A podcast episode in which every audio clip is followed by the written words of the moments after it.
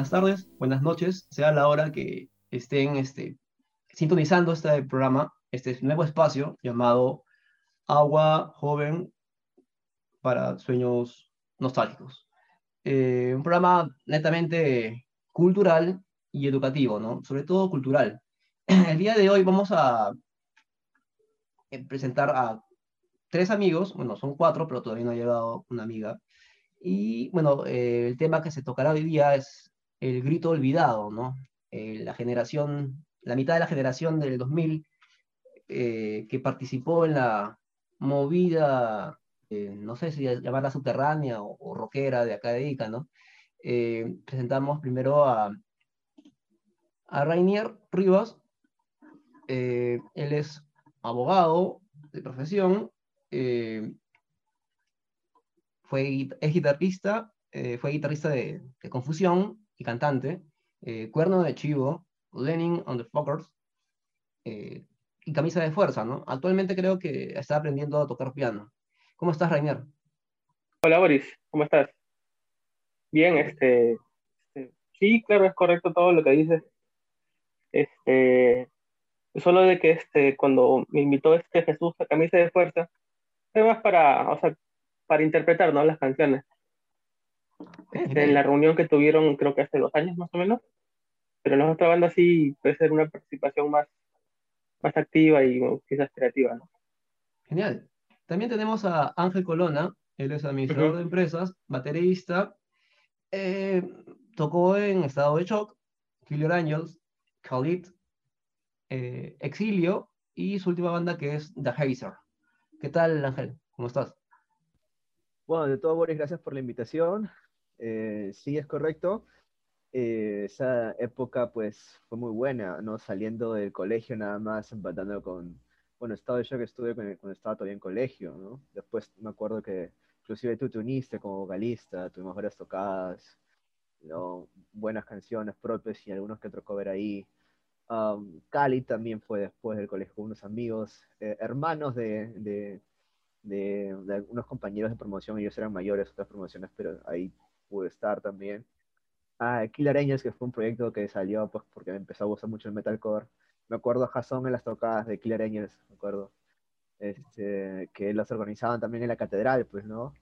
Ah, muy, una muy bonita experiencia, tocamos muchas canciones que así nada más nadie tocaba, este, me pareció muy genial esa experiencia, siempre me hablo con Carlos, el vocalista, y pues ahí siempre está el deseo de volver a, a tocar aunque sea algunas canciones, ¿no? Y bueno, yo estuve en exilio también, unos cuantos años, eh, muy buenas experiencias también, y ahora con los chicos de The Hazer, ¿no? Este, ya con nuestros temas propios y pues obviamente ya tenemos inclusive un video en YouTube, entonces estamos ahí pues dándole duro, pues, ¿no? Genial. Y también tenemos a eh, Jason Cuadros, eh, él es auxiliar de encomiendas y counter. También es otro este, baterista, él participó pues en las bandas Dos grados bajo cero, Bloody Mary, Cuerno de Chivo, como segunda voz, y Columbine. Eh, ¿Cómo estás, Jason? Bienvenido. ¿Qué tal? Mucho gusto, este, Boris, después de tanto tiempo, años verlos a ustedes, a Riñer, a Ángel Colonia. Y sí, sinceramente sí, pues, eh, sobre todo agradecer la invitación y qué bonito proyecto que estás iniciando. Espero que tenga muchos años más para esto. Y sí, pues, inicié este, la banda Dos grados bajo cero cuando conocí a unos amigos que montábamos, en ese momento, bueno, yo montaba biker, mi BBX, en la profesora Barranca, y conocí a la gente de Dos Grados Bajo Cero ahí, que ellos son de Barrancas, ¿no? Y iniciamos este, ese proyecto, ¿no? Ensayamos todo. Me acuerdo que las primeras presentaciones fueron con el concierto de Caras Lucas, que lo hizo este, el, este, Aurelio.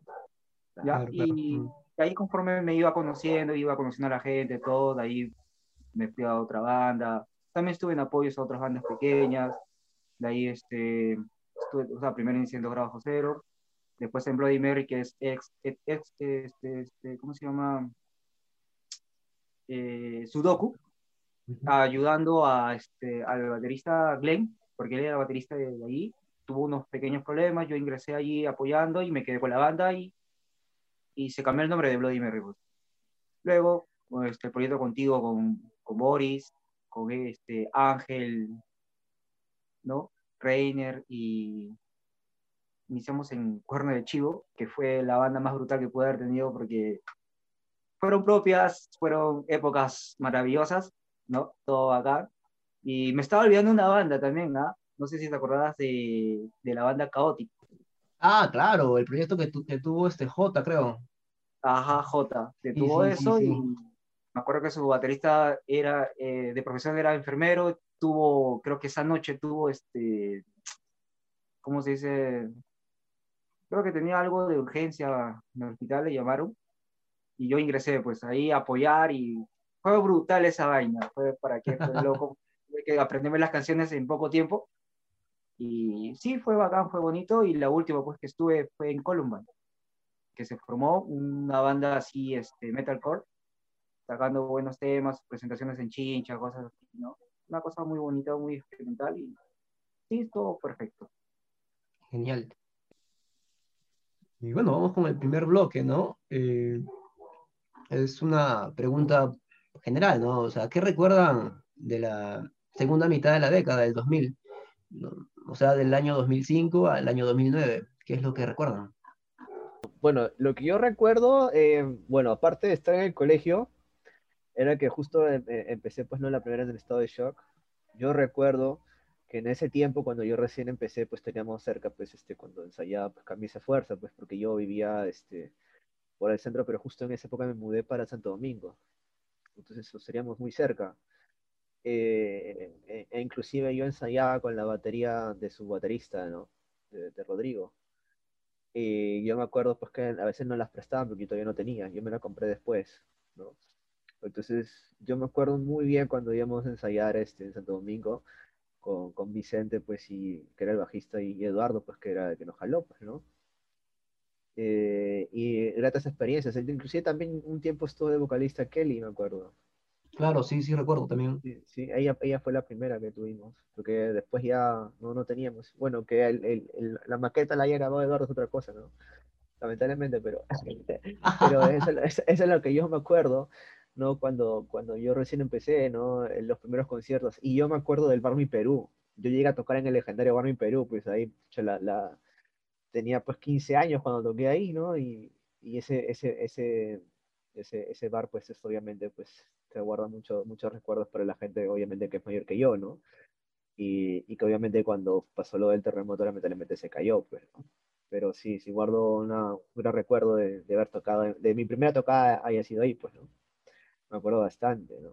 Los, los, este, las bandas que salían, que eran un montón, y me acuerdo que se dividían en dos, ¿no? Me acuerdo que era la, la escena de, de, las bandas este, emo, me acuerdo, emo, este, post-hardcore que había más o menos. Nosotros que no sabemos en dónde diálogo estamos porque hacíamos de todo. Y, y, la, las, las, bandas punk, ¿no? metal en algunos casos también que había, que no había muchas, me acuerdo, que es lo que yo recuerdo, había muchas, pero también estaba era el Nu, pues no ese tiempo estaba tocando todavía Desmembración, me acuerdo. ¿no? Todavía tocaban ellos. Este, y bueno, pues lo que las bandas que más representativas en esa época, yo me acuerdo de Raíz de 9, por ejemplo. Claro, me acuerdo claro. de Raíz de 9. Este, después de que ya no tocaban este, Desmembración, salió Elevador, por ejemplo. ¿no? Claro, claro, que fue otro proyecto de, de, Ángel Rojas, ¿no? Claro, ¿no? Fue sí, otro sí. proyecto y también tenía buenas, buenas canciones ahí, ¿no? Yo me acuerdo ahí vividamente de la página Pure Volume, ¿no? Que tú entras a las bandas nuevecitas, Pure Volume que ya no hay, Pure Volume, ¿no? Pero era como una especie de Spotify, ¿no? Ahí encontrabas todas las bandas nuevas que subían sus especies de materiales nuevos, bandas que, que crecieron y se hicieron súper famosas, ¿no? A nivel mundial y las primeras cosas que colgaban en esa página. Yo me acuerdo, pues, cuando recién apareció YouTube. ¿no? Eh, claro, claro. Es, es más, yo, yo recuerdo en ese tiempo que también estaba el MySpace, ¿no? Que ahí también había MySpace. buenas bandas. Habían, el sí. Hi-Fi, el MySpace, que tenía la opción sí, sí, de que ponías una canción en tu inicio y quien entraba escuchaba esa canción, ¿no? sí, era tu, la presentación, eh, era, la, bueno, era tu presentación, ¿no? Ahora, bueno, en Facebook también lo pone, pero de una forma un poquito diferente, ¿no? Claro, claro. Eh, ya luego me acuerdo, pues, obviamente, los anestesiados, los caralocas, los icánimes, que, que eran las tocadas, pues, ¿no? Que obviamente, pues, había bandas, por ejemplo, Raúl, Raúl Rodas a veces iba con su banda, pues y decía covers de, de Gabriel Zodíaco, me acuerdo, lo que él sabía, ¿no? De sí, sí, sí, recuerdo. Entonces, esas, esas épocas, pues uno se queda ahí, pues yo me acuerdo de ir con mis baquetas de cuatro soles, esperar que no se rompan. Claro, claro. Eh, y, son, sí, sí. son, cosas que aunque uno dice, pucha, pues no, este, hasta ya comprarte con tu, con tu propia plata tus, tus, baquetas un poco más caras, ¿no? Y, pensar en eso, ¿no? Pucha, ¿cómo eran, no? De chivolo, mis viejos me daban para comprar una baqueta de cuatro soles y yo las cuidaba como oro. Nunca me acuerdo esas vainas. Rompía una y pucha, me sentía mal, no, porque no tenía. Claro, claro. Eh, y tú, Rainier, cuéntame, ¿qué, ¿de qué te acordás? ¿O qué te acuerdas? De, Sí, mira, cuando hiciste la pregunta no me acordé primero del colegio, claro. Yo soy la promoción de Ángel. Entonces, este, pero escuchándole hablar también, pues, este, eh, comencé a recordar los lugares, ¿no? Los locales, los lugares donde, donde andábamos, cuando andaban las bandas. Claro, me acuerdo bastante del, de la sala de ensayo de Toño, pues, ¿no? Ah, eh, me acuerdo bastante que tenía, pues, un amplificador crate que estaba destrozado, ¿no? Sonaba terrible. Pero como la mayoría no tenía pues oportunidad de tener instrumentos ese, lo que sonaran tan fuerte en su casa, pues este, era lo máximo en esta época. Tenía las peores cosas, tipo, pero, pero el duelo era bonito. Eh, eh, pero también pues este... Mm. Claro, claro, era una experiencia.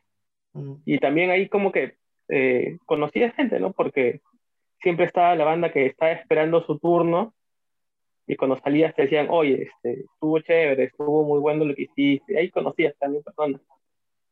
Eh, y por supuesto también recuerdo pues los, los locales, ¿no? Yo también llegué a tocar este, en el bar Mi Perú, pues, ¿no? Es este, ¿qué calle queda? Loreto, ¿no? No, que, en Tacna. No, Tacna. Tacna. En Tacna, ¿no? claro. ¿Dónde está el En Loreto, en Loreto estaba mi el portón, ¿no? Ese bar era precioso. Sí, sí. Al ricocito de mi tierra. El portón.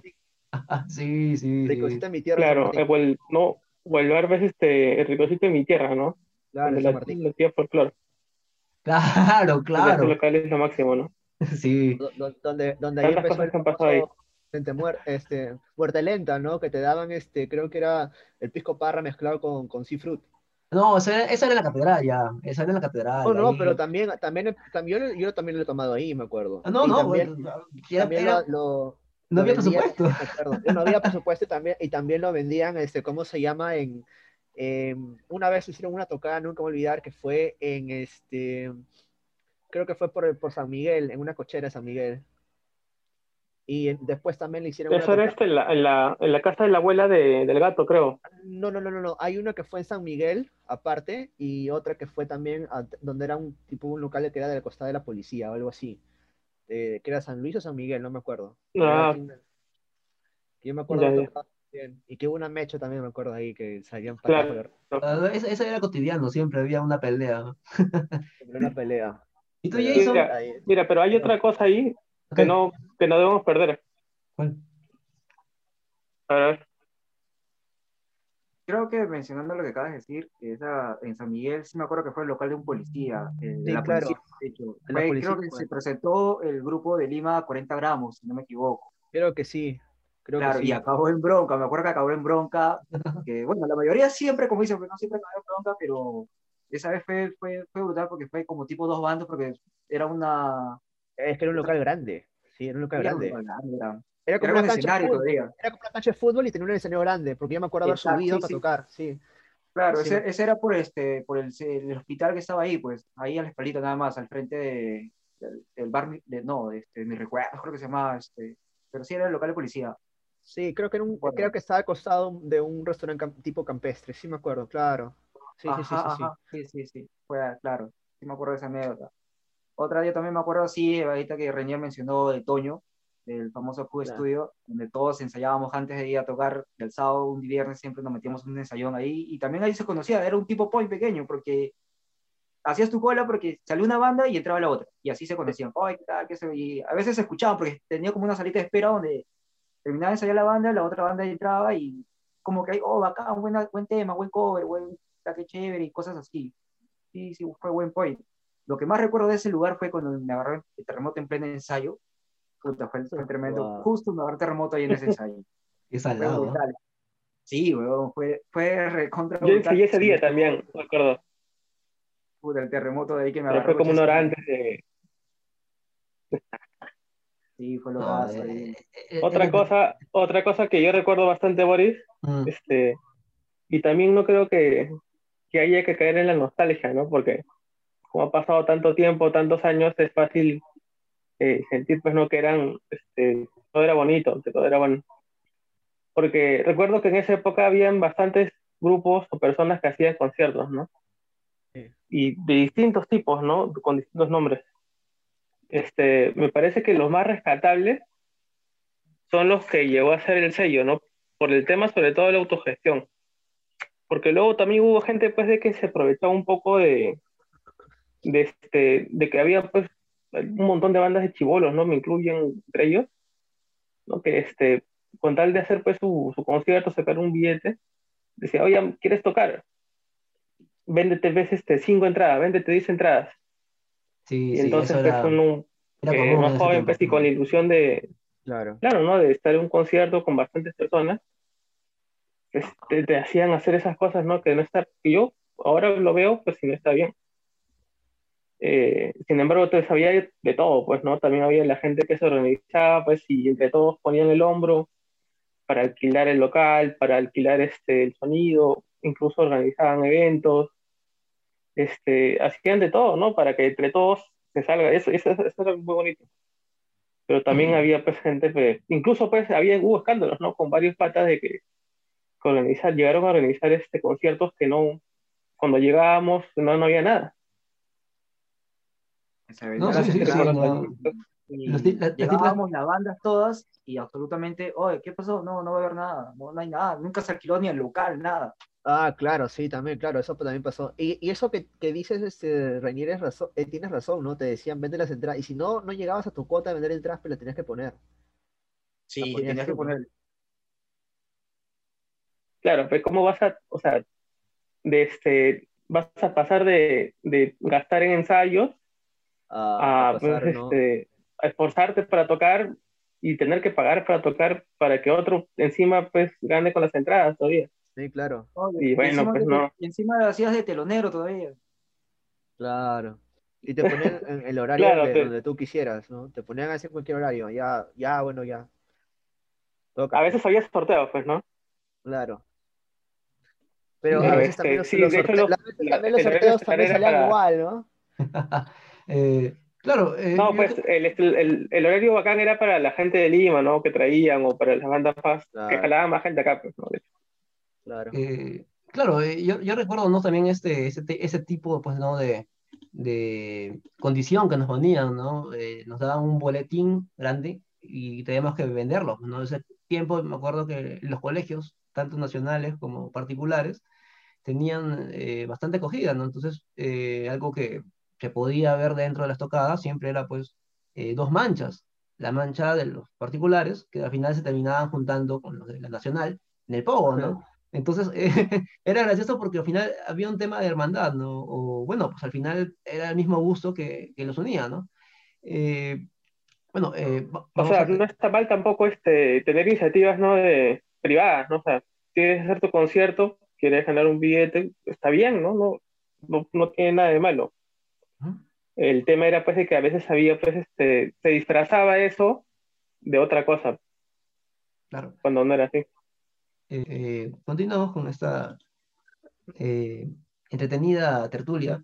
Eh, vamos con Jason, ¿no? Eh, una pregunta. eh, ¿cómo llegaste a sentir que te identificabas con tu mancha en esos tiempos?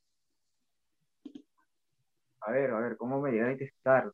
Eh, creo que lo, lo- la música fue, creo que fue lo que más me unió con, con todos, creo, ustedes, porque compartíamos y intercambiábamos este, estilos, bandas, conceptos, nos poníamos este, hasta, o sea, entre bateristas, guitarristas nos dábamos hasta consejos, así como diciendo, oye, ¿qué te parece esta tonada así?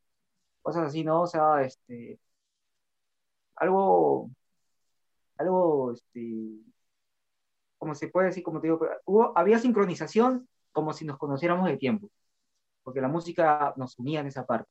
Fue, este, o mejor dicho, sigue siendo así, porque hay bandas nuevas, eh, y también están los viejos que nos juntábamos, oye, que, ay, y, o sea, ah, ya, tú eres tal, tal persona que me han hablado de ti, y sí, que esto y el otro, y te confraterniza, pues, ¿no? Y como te digo, aparte, después de la tocada, nos juntábamos en la manchita y nos íbamos a continuar en el parque, o cualquier otro point que eran, que era cercano a la tocada, nos íbamos y nos juntábamos ahí la pasábamos bien, confraternizábamos, y decía más la amistad, la amistad, y mira, tantos años y a veces nos vemos por la calle, oh, ¿cómo estás? ¿Y qué tal? Sí, ¿qué ha sido de ti? Y chévere, ¿no?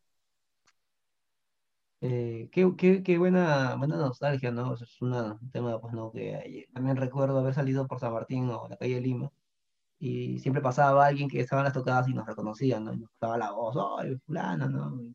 que, era bacán. Eh, Rainer, cuéntanos, ¿no? O sea, ¿cuál, cuál era el reto? ¿Cuál, era el reto de esos tiempos para las bandas locales, ¿no? O sea, ¿qué, cuál era nuestro principal eh, eh, reto, ¿no? En sí, nuestro reto. Yo creo que, no sé, yo recuerdo que aprender, aprender a tocar de repente un poco, porque el internet no era como es ahora, ¿no? Que te encuentras mil tutoriales de cualquier instrumento, ¿no? El Teren incluso. Sino que veces este, había, me acuerdo, pues muy poca información y muy suelta, ¿no? Mal explicada también. Entonces, este, yo recuerdo que, por ejemplo, aprendí a tocar guitarra con un, era una, una guitarra eléctrica nacional. Estaba descalibrada, no sé, no sé cómo hice yo. Entonces, a punta de, de ensayo y error, pues no conseguir afinarla, porque, bueno, recuerdo que me compré uno de esos libritos que vendían ahí en Melgar, de cómo tocar guitarra, antes cómo afinarla.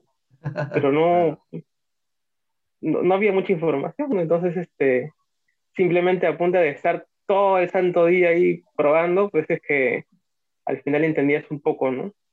Retos en esa época, parte de eso, no, y eso que había mucha, mucha gente de que tocaba muy bien, que eran muy, muy duchos con sus instrumentos, este, supongo de que, o sea, de, tener más visión quizás, para algunas personas que querían quizás tener más alcance, ¿no?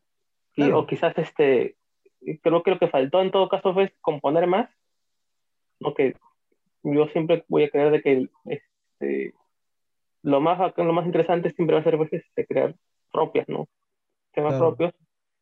Porque si no, este, no, no mejoras, ¿no? Al final, primero te va a salir mal, va a salir pues, este, cosas, canciones malísimas, pero con el tiempo, pues se, se va mejorando bastante. y quizás este, pues, las pocas bandas que llegaron incluso a grabar, es otra desventaja que tenemos ahora las pocas que, este, bandas que llegaron a grabar era porque tenían pues los recursos, ¿no? En cambio ahora pues este, eh, de repente armas tu, estudio casero y, y, sale algo bastante decente. En cambio en esa época pues me imagino que tenías que irte a Lima directamente a grabar porque aquí no había nada y era muy costoso, pues, ¿no? Entonces las pocas grabaciones que hay pues de, de los conciertos de esa época pues son con los audios pues de las cámaras, por ahí pues este eh, uno que otro este sonidista que grababa los conciertos desde la consola. Pero más, mucho más que eso no, no hay. Claro, claro, eh, sí, es más, yo, yo recuerdo que eh, acá en Ica era pues, casi imposible no tener una, un buen sonido para empezar, ¿no? no, no había pues este, manera pues de tener una grabación ah, idónea también porque los celulares tampoco no tenían las cámaras ni los micrófonos como las tienen ahora, ¿no? Me acuerdo que con las justas eran eh, VGA las cámaras, ¿no? Ni flash tenían en ese tiempo, ¿no? Eh, y, claro, ¿no? entonces este, era pues también un reto pues terrible, pues tener una evidencia. Fotos sí puede haber, pero eh, grabaciones enteras, muy difícil. Ángel, ¿por qué crees que había acogida de los jóvenes en ese entonces? Mm, yo creo que algo de que es fundamental para, para, entender eso es que muchos este, los chicos que tocaban este, las canciones se utilizaban para un relajo, pues obviamente de deshacerse del colegio o algunos que eran un poco mayores del trabajo. Entonces la mayoría se juntaba pues obviamente para relajarse eh, y también para interactuar, porque muchas personas se conocieron inclusive porque en esa época había el hi-fi, ¿no? O, o, si tú tenías su, su messenger, ¿no? este, y ahí le, escribía, pues, ¿no? Eh, y te contactabas con ella, pues, para, obviamente, pues, hacer algo, Oye, ¿te gusta eso? ¿Te gusta eso? Y ¿qué tal si tocamos unos covers de los grupos que nos, nos gustan? Y así muchas veces empezaba, ¿no? Este, yo, bueno, a Renier lo conozco porque ni me lo he dicho, ¿no? En, en el bloque anterior, pues, que era promoción. del colegio. Y muchas veces había gente que eran de, de otros lados donde no conocían y, y, eso te, también te, te, te, motivaba a decir, oye, pucha, puedo conocer gente de otros lados que ni siquiera sabía que, que, existía, que también le gustaba la música o inclusive hacerla. Y te hacías patas de varias gente así, así también lo conocía a Jason, pues no te conocía a ti también. Claro, Yo no sabía que vivía cerca en mi casa, ¿no? Yo no sabía. ¿No? Y, cosas así, pues entonces yo creo que esa es una de las motivaciones también por, las cuales la gente eh, estaba en la, en, la, movida, pues, ¿no? Le, socializar, interactuar más con la gente, ¿no? Me incluyo, yo no era muy sociable. Eh, yo después de tocar inclusive el, el, el, pánico escénico, porque yo tenía, yo me sentía muy retraído. Y la música a mí me ayudó, el tocar en vivo me ayudó bastante a, a superar eso, ¿no? Ya no tenía miedo al exponer, por ejemplo. Claro. Como, como era al principio, no, no tenías los recursos prácticamente, ¿no? Eh, era, como dice Reni, era muy difícil grabar, por ejemplo, ¿no? Yo me acuerdo el lugar donde grababas era pues donde, donde Saúl Dulanto, creo que era, ¿no? Que primero estaba en la calle Ayacucho y luego pues, se pasó por San Joaquín, creo la parte de atrás de San Joaquín Viejo, no recuerdo exactamente. Claro, pues lo que viene a ser, creo que es ahora Coda, creo, creo, creo. No, Coda, no, no, no, no, no recuerdo, no sé si, si Saúl ha puesto dinero para eso, pero bueno. Eh, pero la, la, cosa es que era así, ¿no? Y tenías una grabación, pues era bonito, no te sientes lo mejor del mundo, te sentías muy pro con esa, ¿no? Que, se escuchaba relativamente bien para ti, pero en realidad no, pues no era como una grabación de un celular ahora. Claro, claro, no. Como digo, ¿no? ahora un iPhone puede eh, suplir todas esas, esas carencias que teníamos, ¿no? Lo conectas nomás este, a una pequeña consola y, ya puedes hacer tu propio home, studio, ¿no? y esas cositas, pues, a, mí, me, por ejemplo, me, me motivaba a ser parte de, de, algo donde me sintiera identificado, pues, ¿no? Genial. Bueno, estamos este, culminando el primer bloque. En el bloque musical eh, vamos a presentar una canción mm, eh, netamente para que, bueno, pues, ¿no? Nuestros eh, televidentes puedan, bueno, eh, receptores, oyentes, puedan eh, tener idea de más o menos cómo, cómo era, pues, ¿no? La movida en ese tiempo. bueno, no es de Perú la, la, música, porque, claro, imposible, como, como ya decíamos, no, no, no había forma de, de grabarnos completamente, ¿no? Pero habían bandas internacionales que sonaban genial, ¿no? Y casi a todos nos gustaban, ¿no? Eh, creo que esta canción ustedes la conocen, ¿no? La mayoría la conoce, creo, porque marcó toda una, una época, ¿no? La famosa época de los emo, ¿no? Eh, me refiero pues a, bueno, ustedes mismos pueden verla, ¿no? Es este, es un tema bastante melódico, si no me equivoco, eh, es eh, My Chemical Romance, ¿no? Es una de las bandas que personalmente yo seguía de, desde joven, ¿no? bueno, acá se las presento eh, poder eh, culminar el primer bloque.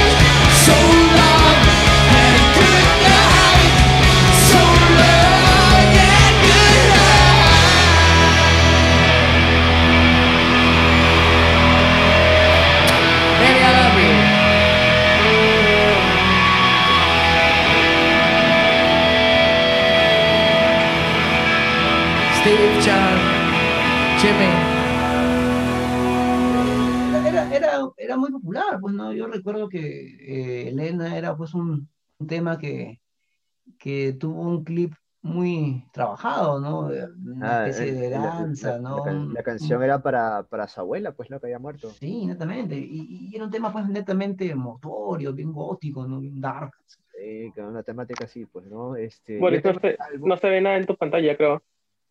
Eh, no, ya, ya, ya corté la, este, ya corté la transmisión. Pero digo, este, Ah. Ese, ese, ese- yo recuerdo que mi, mi- mi vieja me regaló ese, ese CD en Phantom.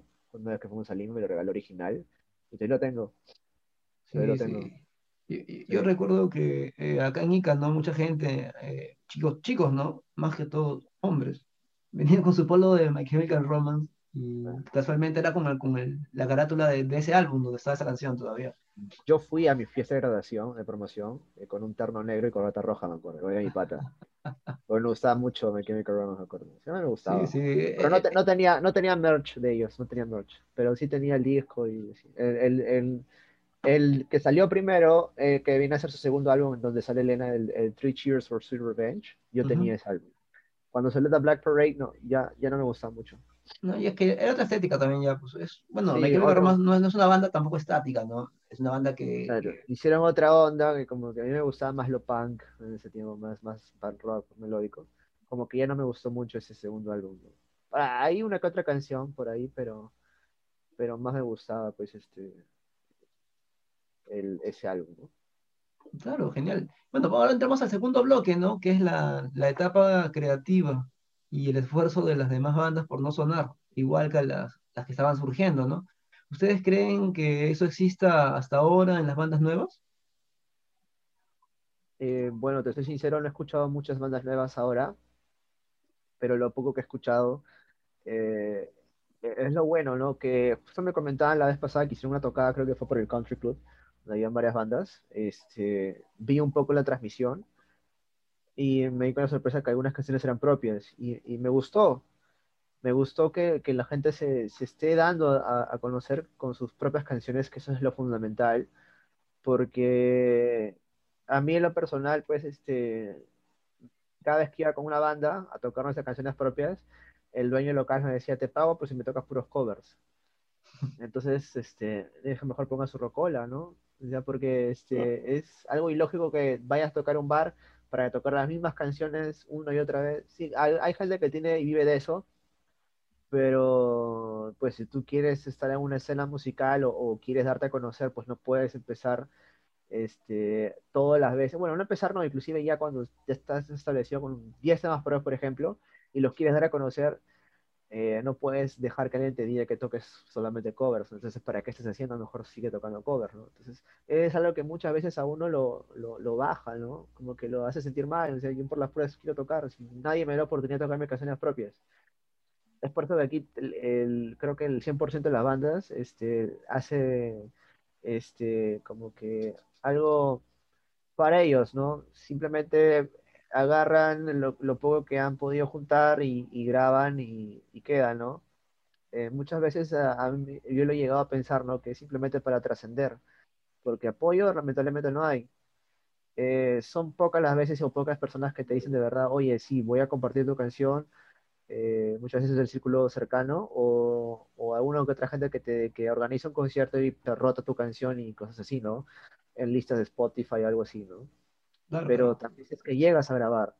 Entonces, este, que la gente eh, se dé cuenta que empiecen las bandas nuevas que salen a, a empezar a tocar más propias que covers, pues yo creo que la gente puede cambiar y, y su mentalidad de escuchar siempre las mismas bandas de los 80, 90, ¿no? En español y decir, mira, ¿sabes qué? Ahora hay que escuchar pues las nuevas cosas que están haciendo, pues porque no hay de otra.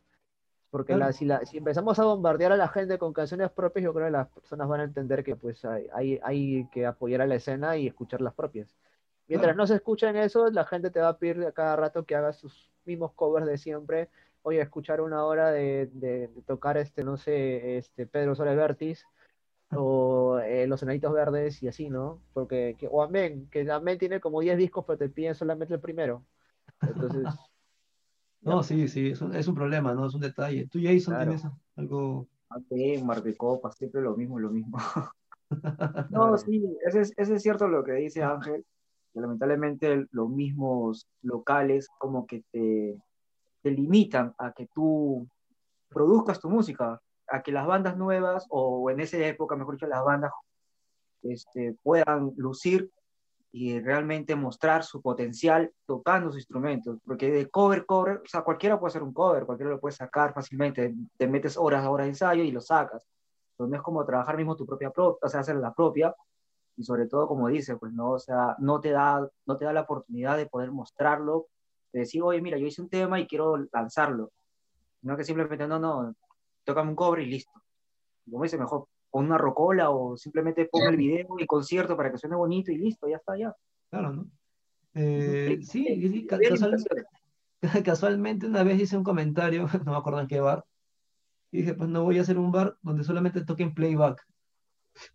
Así no, así no me, no me gasto pues con, con músicos, no me gasto con, este, con amplis, no me gasto con nada, simplemente eh, pongo un imitador que haga playback, nada más, ¿no? Entonces Claro. no hay, no hay gente incómoda, no hay disgustos, ¿no? Pero, o sea, pero sería también matar pues a, la- a la- a lo, lo que es un, un barroco, ¿no? Sí, este, Rainer, ¿tú qué tienes que contarnos? Sí, mira, yo nunca he, he tocado así en los bares de aquí, pero, pero coincido con los chicos, ¿no? De que- en el sentido de que eh, parece que a veces es un poco abuso, ¿no? Por parte de, de los dueños. Imagino pues con una lógica de, bueno, si me trae gente, pues entonces te pago, si no, no, ¿no? Casi Y la si misma lógica. conocido, entonces, este, ¿por qué te voy a dejar tocar tus canciones? Mm, Pero el problema ni siquiera creo que sean ellos. Yo creo que es la falta de un espacio, ¿no? Para donde, donde se pueda conocer eh, la gente, ¿no? Que, que toca música nueva, ¿no? O sea, ni siquiera rock, ¿no? O sea, porque, ¿por qué tendría, por qué tendríamos que cerrarnos en ese género, ¿no? Ujú. Eh, si no, pues un espacio, pues, este, eh, quizás como lo había un poquito antes, porque ahorita quién está haciendo conciertos, ¿no? El trauma, creo, ¿no? Sí, a veces O no sé quién más estará organizando, también tampoco sé mucho de... Creo que el trauma lo están Ujú. organizando todos. Creo. sí. Entonces, pero sí, pues, ¿no? No, sí. Eh, Rainer, una Sí, pues, pregunta, ¿no? una pregunta, Este, y- una Y más pregunta allá de ti. eso no hay mucho. Eh, Rainer, una pregunta para ti, Dime. ¿no? Eh, eh, bueno, pues conociendo pues el mercado local, ¿no? de la música, eh, en aquellos años, ¿qué te influenció eh, de, de tocar grunge, ¿no? Porque me acuerdo que Confusión la banda grunge, y metías bastante actitud, ¿no? O sea, ¿qué, qué te influenció? Bueno, este, yo comencé a escuchar rock pues este por Nirvana, ¿no? Entonces, creo que supongo que supongo que es este como la mayoría de gente, ¿no? O sea, te gusta una banda y vas buscando pues este las referencias, si nos inspiró ellos, cuáles son los contemporáneos. Y bueno, me gustó bastante, ¿no? Por eso creo que no no no no hay, no hay algo más allá más allá de eso. De que simplemente pues por tener un gran gusto, o sea, un gran gusto por el género. Genial, ¿no? Sí, sí, este, es muy importante eso, ¿no? La influencia de las bandas, ¿no? Sobre todo en ese tiempo, ¿no? Que eh, no había pues la acumulación como existe ahora, ¿no? Eh, Spotify y YouTube ha hecho pues que ahora las bandas pues tengas en cantidad, ¿no? O sea, no- buscas un género y te sale pues un- una infinidad de bandas, ¿no? Una infinidad de canciones, infinidad de temas. Demasiada información ahí, ¿no? Sí, entonces como que eso también le ha quitado esa mística, ¿no? De sentirte identificado con una banda, ¿no? Eh, De repente nos íbamos donde, donde, el, donde el tío de Playtronics que se compró un disco y le dabas vuelta toda la semana. Claro, claro, así era, pues, El tío que está por la plaza de armas. claro, claro. Eh, bueno, eh, todos los temas. ¿no? Pero claro, antes tenía más material. te aprendías todo, todo, todo, la, todo el álbum de pie a cabeza, pues, ¿no? Hasta las partes que, que estaban este, en los bonus Sí. track todavía, ¿no? Eh, más bien, este, Los Ángel, tracks escondidos, ¿no? mm, Ángel, eh, ¿cómo, cómo así te dio la idea de ser parte de una banda, ¿no? Depende de cuál. No, bueno, bueno, decir de- en aquel tiempo, pues.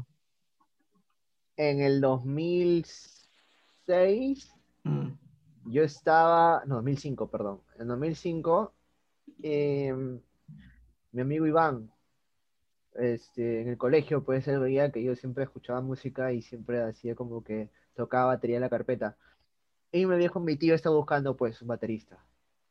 Y me dijo, tocas, mira, yo le sé, yo sé algunas cositas, pero que sea pro o que toque bastante bien, no, le dije. Ah, bueno, cuenta que vayas a su casa y, veas que es. Él vive en mi casa, me dijo, ¿no? en la parte de abajo, pero él ensaya en la parte del tercer piso. Por su casa en Santo Domingo, yo todavía estaba viviendo por el centro. Y este, me acuerdo que me llevó a la casa de Rodrigo, pues, ¿no? El, que el baterista de Camisa Fuerza. En ese tiempo Camisa Fuerza estaba en un hiatus, ¿no? No tocaban. Eh, estaban así como que, pues, me acuerdo que Bruno se había ido a trabajar a la mina, creo. Y así. Y habían hecho una especie de banda que se llamaba Mundo Aparte. Con Jesús también, creo, y con el, con J, creo que es. ¿Sí? Claro, claro, sí. Eh, y bueno, eh, la cosa fue que este, ahí toqué algo y dijo, y sí, yo creo que puede quedar, igual es punk. Dijo, entonces, este, entonces empezamos pues a, tocar las canciones, me acuerdo de G3. ¿no? Claro, claro. Creo que tocamos G3 y, y, por ahí este, eh, también empezamos a sacar este, eh, ya un poco más de así de, que fue, ah, este, de Misfits también cuando tocamos Die My Darling, claro. Pro y así, ¿no? Claro, claro. Son esas cositas que, que, nunca me voy a olvidar cómo empecé en el, en el tiempo de, la música en esa época, ¿no? Ya de ahí, por ejemplo, pasé a hacer Killer Angels cuando ya tocaba un poco mejor. Mm. Y me dio como un reto personal, pues obviamente mejorar. Ahí fue cuando me compré un doble pedal, que, pues es un doble pedal chino, pues, ¿no? Que, que me duró como 10 años, lo tuve, ya no lo tengo, ya se me logró pero me ayudó bastante a, a, mejorar en técnica y todo. Y me acuerdo que éramos pocos los que tocamos con doble en esa época, ¿no? Mm. Y era, era genial porque te veían como, como que tocaba bien, aunque no fuera así, ¿no? Realmente que te defendías, por decir, pero ya dabas lo que más, lo que podías, ¿no? Y, y pero igual, o sea, con el momento de practicar, pues si uno practica se vuelve bueno, ¿no? Entonces, uno empieza a agarrar más práctica, más cancha. Me acuerdo cuando hicimos de Killer Angels, pues este, fue un boom, ¿no? Me acuerdo que así nadie más tocaba esas canciones. Y me acuerdo haber tocado con varios, varios, este, gente de mi promoción, eh, de otra, una promoción anterior del colegio. Eh, me acuerdo también con, con Peepers, también tocó de bajista, eh, me acuerdo. Moyano también estuvo tiempo apoyando. ¿no? Siempre, siempre era Carlos en la voz. ¿no? Por ahí con Mía, que estuvo con, un tiempo con él. También era, era cuando éramos dos voces, una, Mía hacía la voz limpia y Carlos hacía el, el, el gutural, eh, era, genial, ¿no? Ah, claro, claro, eh, eh, Mía, Mía, era el cantante de Rapunzel, ¿no? En ese tiempo. Claro, había Rapunzel, pues, ¿no? Que después volvió, se llamó La Samantha, pero ya no estaba ella. Pues, no, claro, claro, y la otra, otra nota también era, pues, ya no, no era lo mismo. Ah, claro, pero cuando era Rapunzel ya me acuerdo que ya tocaban este Flyleaf. Me equivoco. Claro, tenían, tenían, tenían, sus, tenían temas. Claro, nosotros tocábamos a Soleil Dying, Caliban, y este, íbamos a tocar ese Trivium también. Claro, claro. Una vez, una vez tocamos Ascendancy, uff, brutal. Es bonito. Era muy bonito. Ah, nunca me olvidé las canciones, todavía me las sé. eso, es común, eso es común. Jason, claro. Jason, este, eh, ¿por qué crees que actualmente en nuestra generación no sea tan reconocida por otros rockeros más antiguos? Eh, bueno, este, entre el grupo que hemos creado bueno, hablo de esa época, el grupo, porque las bandas éramos eh, más amistades, éramos varias bandas que nos juntábamos en el parque, como yo contaba, pero yo sentía que sí había un poquito de discriminación por las bandas antiguas, las bandas viejas. ¿Por qué? Porque, o sea, tenían sus propias, pero las propias siempre las tocaban la misma, la misma y no sacaban más. Hasta ellos se estancaron. Se estancaron con su banda. O sea, cada tocada que iba tocaban el mismo repertorio hasta ni siquiera a veces su playlist no lo cambiaban. Iniciaban con esa canción y morían con otra canción. Así quedaba. Y como que nos veían un poquito, o sea, nos discriminaban porque decían, no, estos muchachos están tocando cover, están tocando cover, nosotros tocamos propias. Y, y hasta los mismos, algunos creadores que, que hacían sus tocadas, se, se acomodaban y, y, a las bandas o sea, jóvenes, que se podía decir, las teloneaban. Era telonero o si no cerrábamos como para que la gente ya se vaya. Claro. Sí, sí, sí. Mm. Sí, era común eso, era, era, era terrible, ¿no? Porque eh, recuerdo, pues, como dijo Ángel más en el primer bloque, ¿no? Que, que a veces no, eran tantas las listas de bandas que parecía un festival, ¿no? A mí me recuerdo haber visto un, una de las tocadas que tenía 24 bandas, no sé, demasiado, pues, ¿no? Mucho. Y no todas tocaban al final, ¿no? Porque era, era tan- tanto la espera que ya era madrugada ya, y, y todavía no terminaba de tocar, ¿no? Em- mucha gente era joven, pues, o todavía están en el colegio y decían, no, no tengo Claro, mucho tiempo, ya me voy. Claro, sí. Sí, sí, era complicado. La mataron, complicado. te, llamaban, Sí. ¿no? La clásica era media hora por banda, ¿no? Pero incluyendo la instalación y, y sal- y salida. Sí, de verdad que sí. Y Al aparte, final te- que 20 minutos. apa- aparte también era soportar al sonidista también en ese tiempo, ¿no? Y, a- y algo que, y, y algo, y algo- y algo que también era, era bien cierto es que en, en Ica pues alquilaban instrumentos solamente tres personas, creo. Entonces siempre preguntabas tú, oye, ¿quién va a poner el sonido? Y ya sabías, ya sabías qué es lo que te iba a tocar, qué batería te iba a tocar, o qué amplificadores, entonces llegas preparado, ¿no? Y siempre llevan, tus, llevan, llevan sus platillos. Y había mucha gente que pues no tenía platillos. Yo, yo no tenía platillos. Yo llegué a tener platillos y me acuerdo que inclusive la gente me pagaba por alquilarme los platillos, pues, ¿no? Me acuerdo. Venía cinco lucas por un platillo, así, cosas así. Oye, pero no tengo parante, cinco lucas por el parante, pues solo. O un trago, puta, ya toma.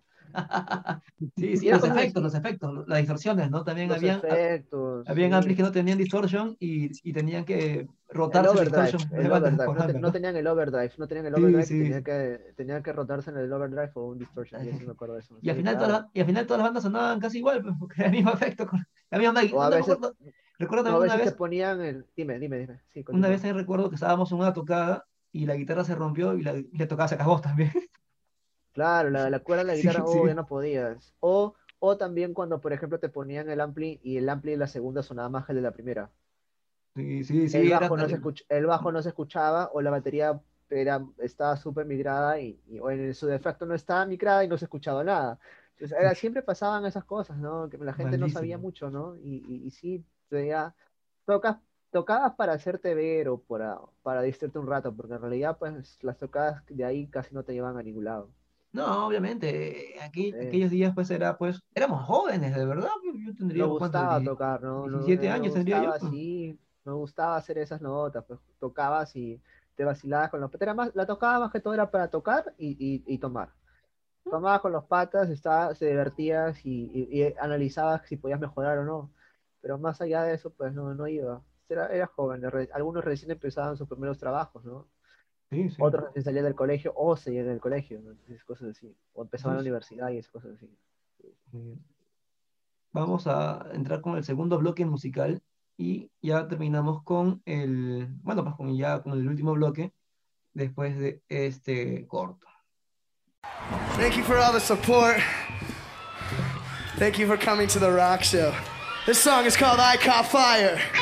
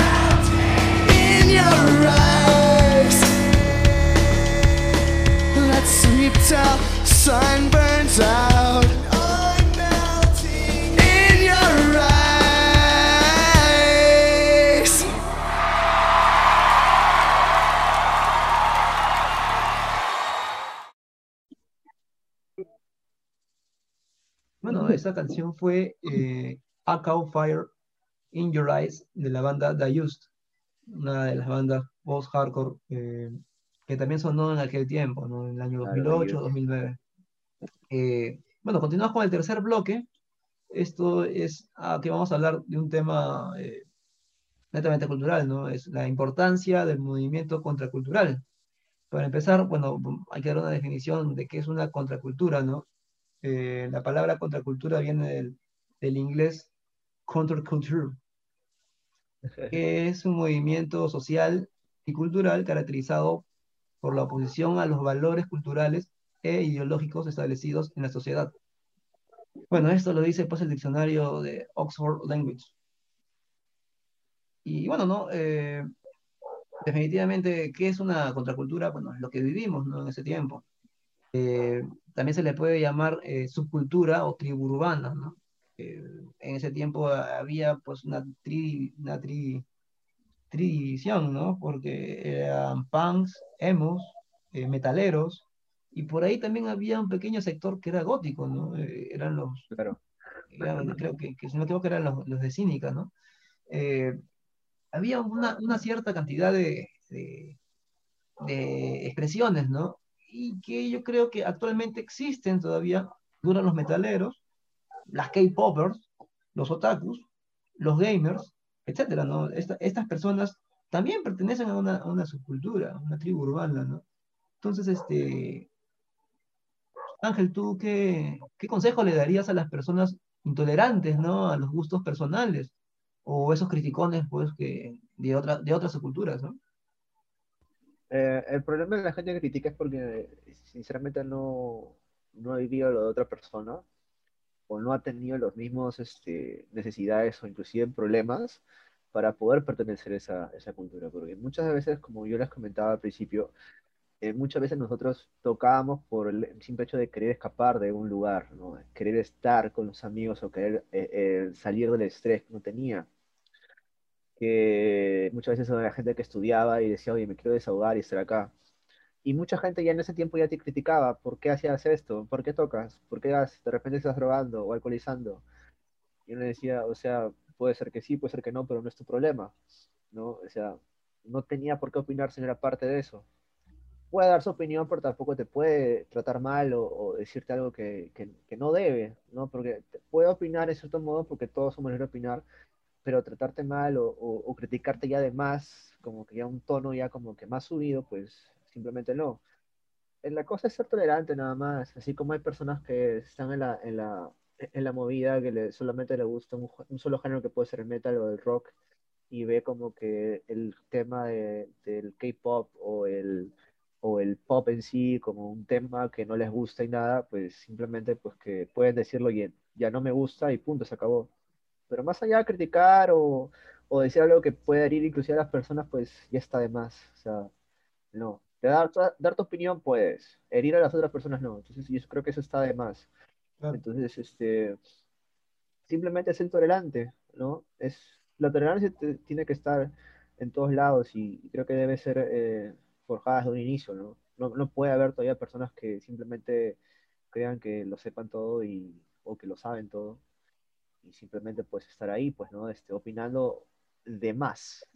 Claro. No es, un- Terrible, no, ¿no? es una opinión, no es una opinión constructiva ni una crítica constructiva, realmente es simplemente para herir a las otras personas y eso no debería existir. Claro. Hay tantas cosas por tantos géneros, subgéneros que uno puede este, escuchar de música, eh, inclusive también de actividades, como tú lo has mencionado, ¿no? Hay gente que es otaku, que le gustan los animes, Mm, pero también le puede gustar el rock. Entonces también puedo opinar de las dos cosas y también hay gente que dice como que tú eres otaku no te puede gustar el rock, solamente te puede gustar el J-rock, ¿no? O porque tú escuchas a- a el K-pop no te puede gustar otra cosa porque tú ya escuchas eso y es lo que más escuchas, entonces no te puede gustar lo otro. Entonces esas cositas no, no ya no deberían existir. claro. Lamentablemente creo que hay todavía, pero la verdad que está de más. Bueno, eh, Jason, eh, actualmente, ¿no? Eh, ¿creas que sea necesario que los jóvenes de ahora puedan manifestarse mediante el arte y la cultura actu- o sea, actualmente? Bueno, sí, yo creo que sí pueden hacerlo. O sea, simplemente eh, lo primero que se tiene que hacer es darles las oportunidades a los jóvenes para que se dejen, pues, este, como se dice, desenvolverse, ¿no? Decirles, ¿sabes qué? O sea, no, no, como dice, como dijo hace un momento, este, ¿cómo se llama? Ángel, de no criticarlo, sino darle más bien, darle consejo, decirle, ¿sabes qué? Esto de aquí puedes mejorarlo, ¿qué te parece si puedes hacer esto para que ellos se desenvuelvan? No meterles límites ni este, obstaculizar para que se traben ahí, ¿no? O sea, no, no fluyan ellos mismos. Claro. Lo único que se le puede decir a ellos es aconsejarlos, decirle que eh, sí lo puede lograr, ¿no? Como cualquier Claro. otro, o sea, no es que simplemente sea algo difícil, algo del otro mundo, ¿no? Es algo que simplemente si te lo propones lo puedes lograr, lo puedes hacer. No estancarte en lo mismo. Y si te critican, pues sácale nada más lo, lo constructivo de ahí y que sigan diciendo lo mismo, porque ellos quizás pueden tener envidia o quizás se han estancado en lo mismo, no pueden progresar, y por esa misma envidia te, te juegan lo malo, como se dice, diciendo cosas que te pueden herir y, y caer en el juego de ellos.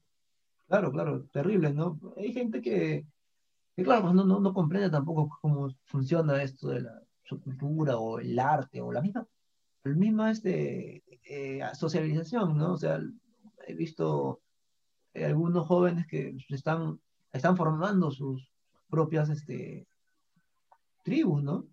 Eh, yo hace, una, hace dos años conocí una, una crew, ¿no? De, de- de muchachos que hacían trap y eran pues un grupo regular pues de unas 10 personas y era, era genial porque, o sea, no era lo mismo que a lo que hacíamos nosotros, pero eh, se organizaban, ¿no? Empezaron a comprar sus propias cosas, creo que estaban haciendo sus propios temas actualmente, ¿no? Pero eso es, eso es importante, ¿no? Eh, Rainier, ¿qué consejo les darías a los nuevos jóvenes que de repente están interesados en un género musical o un estilo de vida distinto al común y no se atreven por el que dirán? Yo, bueno, aconsejaría que hagan, ¿no? Que simplemente hagan, si tienen una inquietud eh, por, ya sea la música, de cualquier tipo de género, o incluso cualquier tipo de arte, ¿no? Quieres escribir, eh, si quieres hacer cine de repente, quieres pintar, sé yo, este, simplemente hacerlo, ¿no? Porque no, hay mucho mito alrededor del artista, ¿no? No necesitas, pues, este, la sensibilidad artística de David Bowie para hacer música. No, Simplemente claro. tienes que animarte a hacerlo. Anima- hazlo porque te va a salir mal, te va a salir mal al principio, pero vas a aprender y, y vas a comenzar a hacer cosas interesantes. Bueno, qué, qué- qué interesante todo Ese esto, ¿no? Eh, Claro. yo creo que una pregunta para ya genérica para todos, ¿no? Eh, ¿ustedes creen que algún día eh, vuelva a existir un movimiento similar a lo que se vio en, en esa década del 2000? Yo tengo la esperanza de que siga. Yo tengo la esperanza. Yo sí. Me gustaría porque unió, unió muchas cosas. Unió gente que, que por ejemplo, no, Eh, cuando me mudé a San Isidro muchas personas decían, este, ah, eh, él vive por allá, debe ser pituco o algo. Cuando ya me conocían, pues, este, se resaltaba, pues, que, oye, no, este, eh, el pata sí, o sea, se la faja, ¿no? Es humilde, presta sus cosas, nos ayuda con esto, nos aconseja y, y conocía mejor a la persona, ¿no? Porque como lo dijo este Jason, inclusive tú mismo, Rainier, inclusive tú también, Boris, Mm. eh, había mucha gente que venía de colegios particulares y colegios que venían de gente nacional. Y cuando pasaba esto, todos se unían y todos eran patas. No era porque yo soy de colegio nacional y, y yo de particular te voy a despreciar o viceversa, no. Entonces no había eso. No, eh, era, era muy, muy bacán porque en ese tiempo, pues obviamente, ya seas de colegio particular o nacional, no tenía los mismos recursos que, que, que, ahora, por ejemplo, con tu trabajo puedes tener y te apoyabas, te apoyabas con ellos, se apoyaban entre sí, y, eso era algo muy bueno de ver. O no tienes esto, ya no hay problema, te lo presto, o ya en, en el sentido de que ya te lo alquilo, pero, pero no te lo alquilaba pues un dineral, no te lo, o ya un trago de repente, ¿no? Una chela, mírate una chela y ya te lo presto, ¿no? Era cosas así, y, y, se veía unión, o sea, oh, ya no, yo te ayudo con tus cosas. Incluso había amigos así que de la nada te, conocías porque te ayudaban con tus cosas a cargar, ¿no? Te ayudaban a cargar las cosas así como, como y patas, te hacían patas de ellos. Y esas, Mm. esas pequeñas cosas, pues obviamente, pues eran, sería bueno que vuelan, pues, ¿no? Sería, sería genial. Eh, eh, conocerse así, ¿no? que la nueva gente se conozca de esa forma y no simplemente porque ya un evento vas, te quitas y ya. Claro, claro. La- el, el movimiento era así, como Renier lo comentó, pues era también autogestionado. La gente se movía, oye, voy a alquilar esto, yo pongo esto, oye, yo pones esto, ya yo pongo acá, y yo me creo de local, y yo me creo de esto. Y, y ya, conté que salga bonito, no importa si se pierde plata, pero que sea bonito, pucha, y buena gente, y, y la pasemos genial, está bien. ¿no?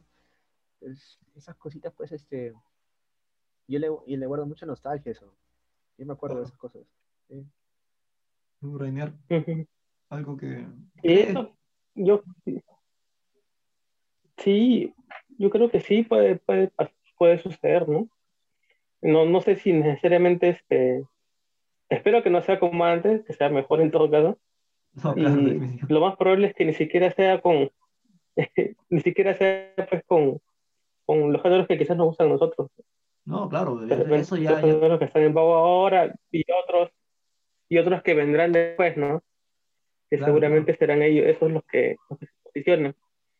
Incluso, pues, habría que ver bien cómo, cómo es este el movimiento este musical aquí en Ica, ¿no? Porque eh, si hablamos pues de, de porcentajes en- dentro de la población, entonces vemos de que o sea, somos una minoría los que escuchan pues de repente rock, ¿no? claro, o los sí. géneros este, eh, que, que descienden del rock and roll. Que no, por eso no es, mm, no significa que seamos elitistas, por eso no, no es etiqueta mal, mal, mal hecha. Claro, este, eh. simplemente es este, es natural pues de que no se, no hay un movimiento grande con respecto a un- una música que escuchan pocas personas. A lo mejor pues este, en los locales donde, donde tocan guayno pues este, son más comunes aquí en la ciudad, ¿no? Y no Claro, deja de ser un movimiento cultural pues muy interesante, válido y, y de- No, sí, sí, eh, sí. pero sí, yo creo que sí, en los géneros de repente más de nicho mm, siempre van a tener lugar y ojalá pues de que haya este, se aperturen espacios aquí porque a veces también me aburro un montón. No, sí, obviamente. Tú, Jason, que tienes esa esperanza. Sí, yo sí. Es más, no sé si se acordarán que hace cinco o cinco años atrás, este, estaban proyectando para que iba a volver a Anestesiados Concert. Claro. Sí, tienes razón. Y No, sí, baja, muchos estaban sí. atentos a eso para que volviera y puta, la escena nuevamente, reunirnos la amistad, recordar los viejos tiempos a los, a los inicios. todo eso. Claro, Pero por- Hay que ser una banda pues, ¿no? Sí, por X motivo no se pudo, porque no sé qué pasó con Julio, creo que tuvo otro proyecto que hacer, ahora está con su proyecto de su cerveza artesanal, si no me equivoco, Mm, y este, se postergó, pues no, y nunca se dio, pero sí, sí aún tengo la esperanza de que se pueda, que pueda volver, pues, ¿no? A, a ser como era antes, como dice Reñero, pues ya, pero mucho mejor en varios aspectos. claro.